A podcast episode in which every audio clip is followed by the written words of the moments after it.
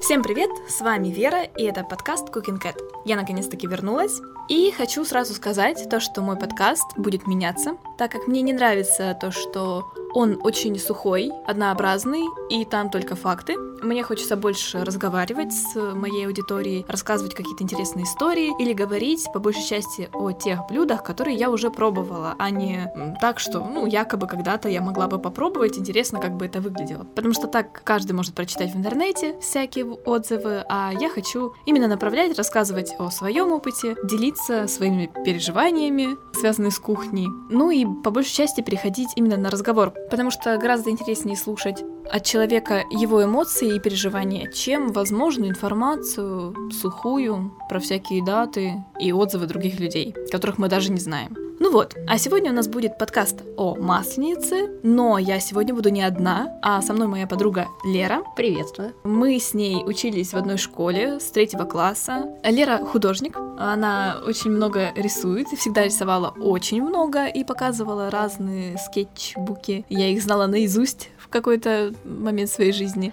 Даже я их не знала наизусть. Я знала. Она помогала мне всегда, направляла. Я очень любила петь, но была замкнутая. И вот Лера мне помогала раскрыть себя. А еще мы рисовали татушки на задних партах. В школе. Черной гелевой ручкой. Что еще в школе делать? Действительно. Это так мило, боже мой. Такие воспоминания. Сразу тепло на сердце стало. Не только от теплого чая. Да. Масленица. Прекрасный праздник. Мы все его любим, причем неважно, верующий ты, православный, или у тебя другая вера, ты атеист. Все любят масленицу, все едят блинчики на масленицу. В магазинах начинают продавать, в столовых. Еще больше появляется всяких разных блинов, даже акции в пятерочке. Это как Старый Новый год с варениками. Да, да. Никто не верит, ну, кто-то верит, кто-то нет, да, а кушают все. Веришь, не веришь, а в пятерочке будет куличик по акции. Да. А, ну, начнем с самого праздника.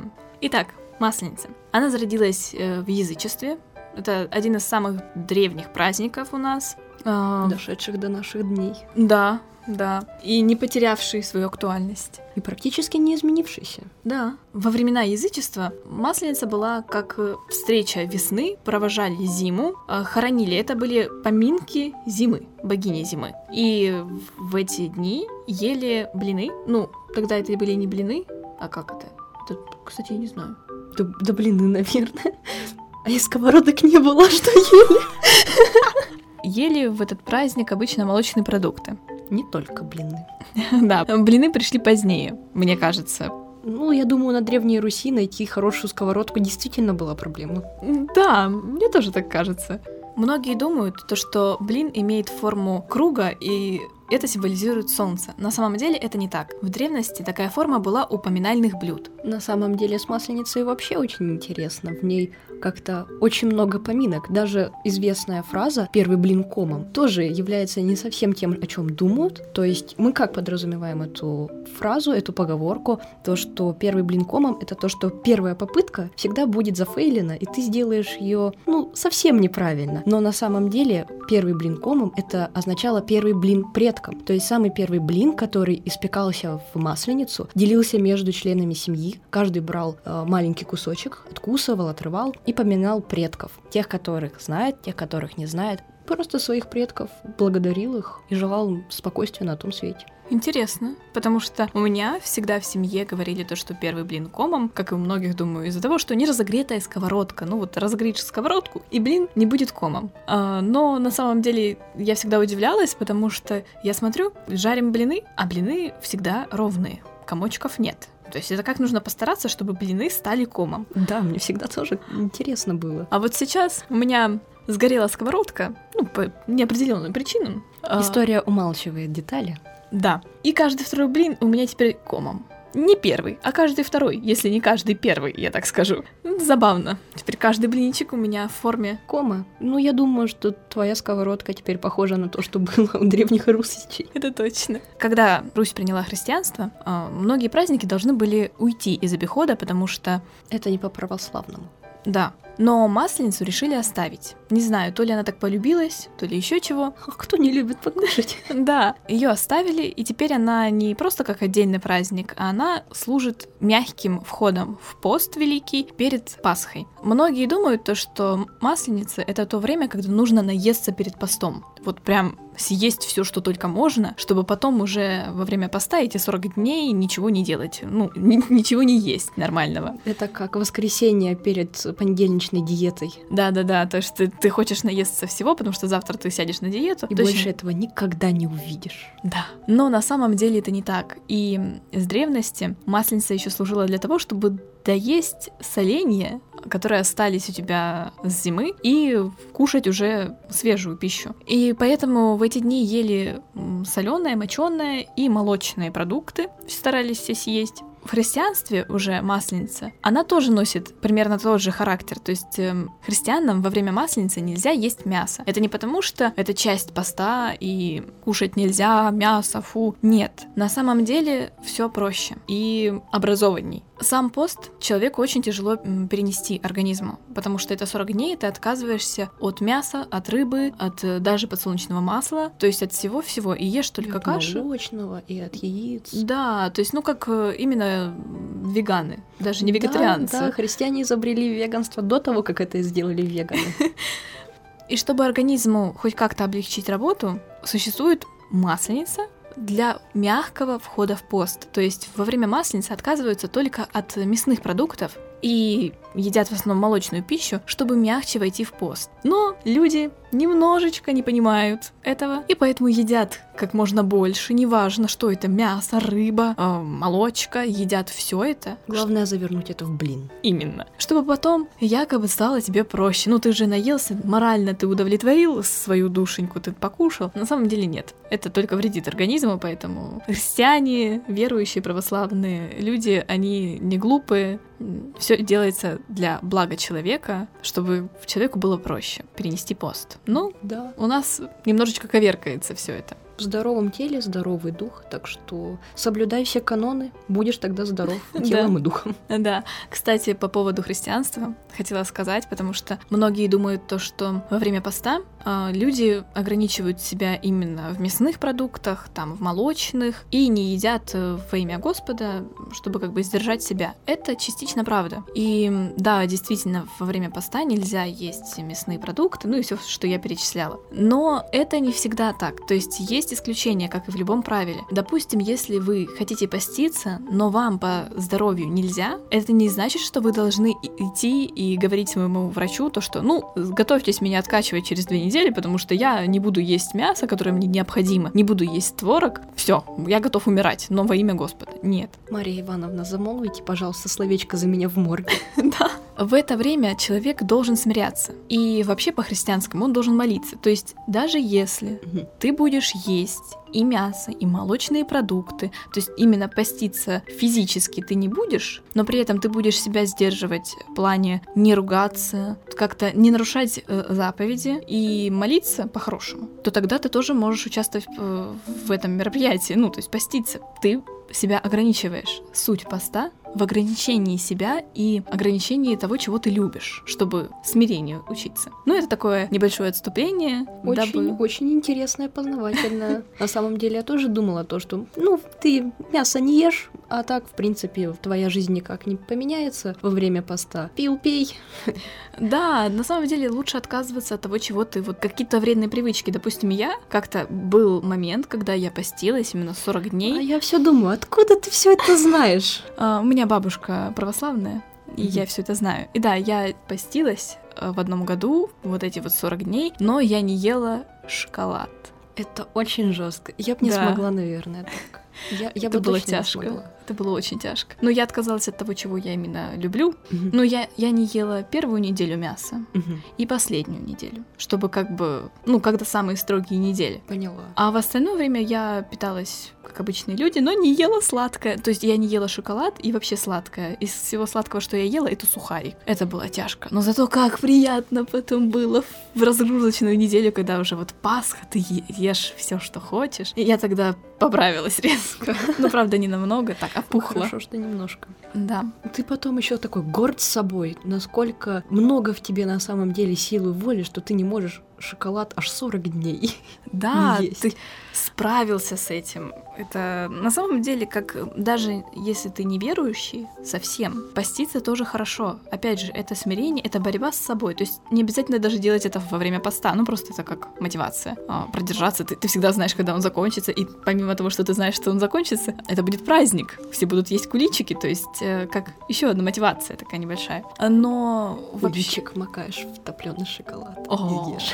О, да, шоколад, шоколад, люблю шоколад. Это можно делать в любое время года, но просто во время Пасхи это праздничней. А, Ты можешь быть атеистом, но отказаться от каких-то своих привычек во имя себя же. Не обязательно во имя Христа, нет. А, Во имя здоровья. Во имя здоровья, любви к себе и, может быть, еще чего-то.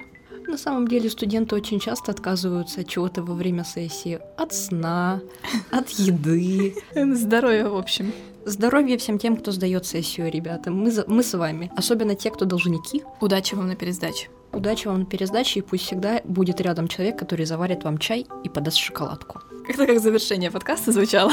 Но это еще не все. Итак, мы уже знаем то, что во время язычества был праздник, потом, когда Русь приняла христианство. Но был у нас в жизни такой момент, в жизни страны, времена СССР. Когда все, что связано с церковью, отменялось, упразднялось, запрещалось. Но люди любят масленицу и не хотели ее просто так забывать. Конечно, кто не хочет покушать? Это, это правда. И вот придумали масленицы на каждый день ее недели свое название. Некоторые даже остались в обиходе до сих пор. Понедельник — встреча, Вторник это были заигрыши. Среда лакомка. Интересно, кстати, лакомка. Они именно сладкие блины ели. Я знаю, мороженое такое вроде есть. Да, есть. Возможно, они ели мороженое. Заворачивая его в блин. Все, что можно завернуть в блин, можно съесть в масленицу. Кстати, лакомка, она же в форме трубочки такой. Так вот оно что. Это специально. Лакомка это вот эта трубочка шоколадная, залитая мороженым. Она складывалась на блинчик и прекрасно заворачивалась. Можно ее даже не складывать в блинчик, она с фабрики в своеобразном блинчике. Тоже верно. А Дальше был четверг разгуляй. Обычно это пятница в повседневности, а здесь четверг. Да, но пятница была тещины вечерки называлась. Видимо, ходили к теще на блины. Ну, у нас до сих пор считается, что вот тещины вечерки, пятница это к теще на блины нужно прийти. Да, это все слышали, мне кажется. Да. Суббота называлась Заловкиной посиделки. Тоже, кстати, я слышала, что до сих пор кто-то использует это название. И в воскресенье проводы. Прощались с масленицей. И вступали в Великий пост. Ну, не во времена СССР. Не, ну кто-то вступал. Просто Так, это... по-тихому, по-тихому. Да, это было тихо, замалкивалось, замалчивалось. Но такое было. Ну а теперь перейдем к вкусному. Обсудим блины и их разновидности. Мое любимое. Да, я бы сейчас не отказалась от блинчиков. Последний раз я ела блины в воскресенье. Это уже столько дней прошло масленицы. Уже заканчивается масленица, а я все никак не наемся блинчик. Наше второе имя — своевременность. Это точно. Это про нас. Итак, самые любимые, обычные, привычные нам простым людям блины на молоке, кефире или в воде. Есть такие люди, которые... Есть такие люди, которые э, не могут по самочувствию, по здоровью есть блины на молоке и кефире, э, ну или не хотят. И для таких есть блины на, на воде. Ну, Мгм. кстати, немало чем отличаются по вкусу. В принципе, в принципе, настолько уже люди научились их вкусно готовить, что любые блины, мне кажется, будут вкусные. Даже сырые, если они не дожарились, сгорели наполовину, мне кажется, все равно все съедят. У меня в семье точно. Я съем. Но я думаю, не секрет, что есть такие блины, а, в которых основе вместо муки гречка. Ну, гречневая мука. Звучит вкусно. Да, это вкусные блины. Они, опять же, мало отличаются от э, обычных блинов, ну, потому что все у них одно и то же, кроме привкуса. Блин есть блин. Именно. Но вот недавно мама готовила блины на гречневой муке. И в первый раз, когда я их съела, ну это было утром, я позавтракала одним блином, ничего не заметила, я съела блин, ушла, пришла вечером, а мне говорят, понюхай блинчики, они на гречневой муке. И я такая, оу, как неожиданно и как приятно. Конечно, когда я уже поняла, что там гречневая мука, что это не простые блины, я понюхала, я почувствовала этот запах, то есть, да, ощущается такой аромат гречки. Легенький. Легенький, приятный. Но пока тебе не сказали, ты этого не заметила. Я была утром в 7 утра. Ты замечаешь, что ты ешь? Ты вообще ешь? Я не всегда. Я иногда просто кофе ем, а не, не завариваю, потому что утро. Ну вот и я не заметила, что они были из гречки. И на вкус, кстати, когда ты пробуешь, ты понимаешь, что, ну да, они какие-то непростые. Но Теоретически можно размолоть гречку так, чтобы она стала гречневой мукой. я думаю, да, потому что я молола рис, дабы получить рисовую муку. Спойлер, получилось плохо. Но это из-за того, что у меня не хватило сил и времени долбить постоянно эту муку. Ну, В ступе. Да, в ступе. Там много не насыпешь, потому что ступа у нас небольшая. Ты ее растираешь, растираешь, потом добавляешь еще. Перед этим рис нужно дважды помыть и просушить. Поэтому это дело такое. Ну, с гречкой, мне кажется, попроще. Но Ну, наверное, вероятно. Я прям представляю тебя такой в халате со ступой, пестиком, вокруг всякие сушености, где-то белка подвешенная. И все это идет в какой-то суп, скажем так. да, зелье. Красота. Все, я теперь хочу сделать гречневую муку. Отлично. Я не знала, чем заняться мне на выходных. Действительно. Отлично, значит, редакция нашего подкаста будет молоть в ступе гречку, чтобы узнать, можно ли сделать из гречки гречневую муку. Продуктивно будем проводить время. Чем еще заняться на каникулах? Панкейки. Я думаю, многие слышали, что есть такое замечательное блюдо, как панкейки. Это очень вкусные блинчики американские. Для тех, кто не любит тонкие ажурные, это самое то. Вот они плотненькие, высокие, как оладушки, только мне все-таки нравятся больше панкейки, чем Да, оладьи. они намного-намного вкуснее. Да, еще они получаются идеальные, как с картинки. То есть, как бы ты плохо не жарил, какой бы ты не был рукожоп, это я про себя сейчас, или какая бы ни была у тебя плохая сковородка, опять же, это я про себя. Панкейки получаются идеально прожаренные. Вот у них такая, как корочка, вот внешняя часть его такая красивая, равномерная, золотистая. Боже, это такие красивые Ты блины. сейчас это описываешь, и у меня уже живот урчит. А панкейки нужно жарить. Где их купить? Да нигде. Приду домой, буду жарить. Вот, все, я забайтила. Байт сработал. Меня уговорили на готовку. Так что, любители Инстаграма, вы знаете, что делать. Ну, а мы перейдем дальше к нечто похожему на американские панкейки. Это японские дорояки. Они внешне выглядят очень похожи. Тоже небольшого размера блинчик, тоже плотненький, только тесто у него не блинное, и не для панкейков. Оно делается немного по-другому. Это больше похоже на бисквитное тесто. И называется это тесто Костелло. я как-то пробовала приготовить японский бисквит.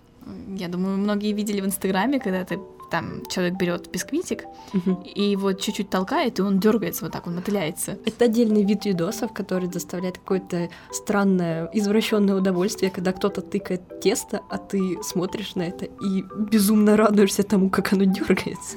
Да. Это звучит так странно, боже мой. Ну, я хочу его съесть всегда. Я вижу эти бисквиты. Я четыре раза пыталась приготовить нечто подобное. В первый раз у меня получилось именно вот костелло тоненькое. То есть у меня почему-то вместо огромного пышного торта получился маленький, тонкий-тонкий, сантиметров в толщину, наверное, бисквит.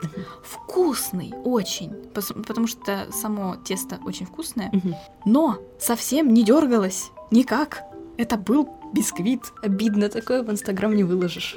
И поэтому это одна из причин, почему я хочу поехать в Японию. Я безумно хочу попробовать этот бисквит. Все едут в Японию, чтобы посмотреть на цветущую сакуру или школьниц, которые фотографируются возле этой сакуры. Вера хочет поехать туда, чтобы попробовать костеллу. Но почему бы и нет? Но это еще не все. Дорояки отличаются от панкейков тем, то что между двумя блинчиками пихают очень-очень много начинки. И под словом «очень» я говорю именно очень много. С большой буквы. с большой и большими, то есть прям капсом. Получается то, что ты кладешь маленький вот этот вот блинчик дорояки, на него кладешь сверху кусочек огромный всякой начинки, там бывает целую клубничину могут положить, завернутую в крем, кладут это все и накрывают сверху еще одним таким блинчиком и края сцепляют. Ух ты. И получается, что у тебя такой эллипсовидный панкейк, э, ну, дорояки. Своеобразный бургер. Да, сладкий бургер. Вкусный. Теперь я тоже хочу поехать в Японию. Вот. Но и это еще не все. Мы рассказали про обычные блинчики, про блинчики других стран, ну, разновидность блинов. А теперь я расскажу вам про блин с картошкой. Ох, этот блин с картошкой. Вместо теста, ну как, в это тесто добавляется еще и пюре картошки. И сразу вам скажу, лично я не оценила этот рецепт. Как и я тоже. Наша редакция очень сильно пострадала последствия от этого рецепта. Ну, не такие страшные последствия. Мы не умерли, не отравились, нет. Мы потратили просто кучу времени. Потому что как делается это тесто? Сначала ты отвариваешь картошку. Вот ты ее сварил, потом ты ее сливаешь, делаешь из нее пюрешку, добавляешь туда молоко, больше молока, чем в обычное пюре. Делаешь его прям жиденьким, добавляешь туда яйца, муку вроде как. Все это замешиваешь. И потом жаришь все это на сковородке. И получается, что ты просто пожарил пюре. На вкус это именно так. Ну просто еще и забивается все это мукой. Плотное, похоже чем-то по консистенции на резину даже немножко. Да, но меня тоже, когда я похожее готовила, оно еще было немножко похоже на вкус на тесто от вареников, только угу. намного, намного более плотное. Ну, то есть действительно, как будто ты жуешь резину. Так да, что... мы жевали резину, мы знаем. Кто не жевал резину в детстве? Вот мне тоже интересно. Че, кто-то не жевал резину? В смысле? Я думала, все так делают. Ну, в общем, мы не советуем. Нет, конечно, если вы умеете готовить блины из картошки вкусно. Если кто-то умеет их готовить, приходите, приготовьте, покажите нам. Но пока что у нас мнение то, что блины с картошкой это ужасно. Change my mind. Просто пустая трата времени. Лучше приготовьте гречневую муку. Да, и продайте ее потом. Почему нет? Ручная работа. Ручная.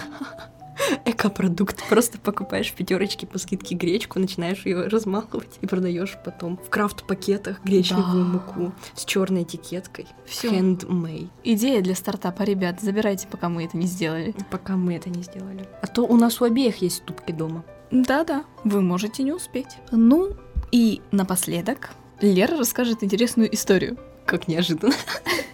Как неожиданно и как приятно. Как неожиданно и как приятно. На самом деле ожиданно, когда меня Вера позвала на подкаст, она спросила заодно о каких-то необычных историях или традициях, которые, которые использует моя семья в праздновании Масленицы. А, но я, как большинство людей, праздную очень скучно. Мы просто выбираем козла отпущения, который всю неделю готовит блины. Он готовит блины, и мы их едим. Вот, кстати, всегда я спрашивала, э, кто-нибудь как-нибудь празднует интересно Масленицу, и все такие, в смысле? Мы едим блины. Ну, блин, берешь, ешь, потом с икрой ем, и с творогом просто ем блины, все. Сыр ем, в блин закатываю. Да. да. Ну, то есть большая часть так празднует на самом деле. Но все равно среди моих друзей нашлась очень интересная история. Я сейчас ее расскажу. Она случилась не со мной, с моим другом. Он поехал на Масленицу в гости к бабушке в село. И немного экспозиции. Пребывание моего друга в деревне у бабушки всегда заканчивается чем-то очень интересным для деревни, по заверениям бабушки. То гусей украдут со двора, то коров вы пропадут. В общем, для этой деревушки существует свой собственный пятый всадник апокалипсиса. У них это война, чума, голод, смерть и Илья. Илья, кстати, привет. И вот наш герой, или антигерой, как кому удобно, приехал в гости вновь. И в этот раз, как и любые другие, не обошлось без приключений. В деревне к Масленице подготовились основательно. Сделали чучело, напекли кучу блинов, обустроили здание возле школьного спортзала под дискотеку. Вот, и чучело сделали просто огромное, по словам друга. Возможно, чуть-чуть ниже, где-то на метр, э, нашей ДГТУшной елки, что зимой стоит на фонтане. Настолько огромная. В общем, гуляли с размахом. Все происходило недалеко от бабушкиного дома. Так что на такое мероприятие, как сожжение гигантского чучела, да еще недалеко от дома, просто грех не пойти. Вот друг и решил пойти и на сожжение чучела, и на дискотеку заглянуть заодно. Здание все равно недалеко от места сожжения страшилы находилось. Вот дискотека. Музыка, свет мерцает, шум, гам, веселые крики. Вот в здание влетает парень, со всей силы орет «Выбегайте сейчас же!» Гробовая тишина, секундное промедление, люди кинулись к выходу. Вот друг выбегает из здания и видит, как эта многометровая махина из соломы падает на крышу здания, как бы облокачиваясь на него. Паника, крики, огонь. Кто-то уже шланги с ближайших дворов притащил, кто-то из ведра огонь тушит. Пожарных вызвали. В итоге тушили до следующего вечера всем селом. Кто чем мог, чем было. Процитирую друга. Я когда пришел домой, я не уснул. Я умер на 16 часов. Благо пострадавших нет, весь инвентарь, правда, спортивный сгорел. Вообще весь, что у школы был. Ну, зато завхоз подарил всем тушившим ящик пива и сушеной рыбы. Повезло, повезло. Вот такое вот незабываемое празднование приключилось. Илья, благодарим за историю. Ну что ж, наш подкаст подходит к концу. С вами была Вера и Лера. И это был подкаст Cooking Cat. До новых встреч!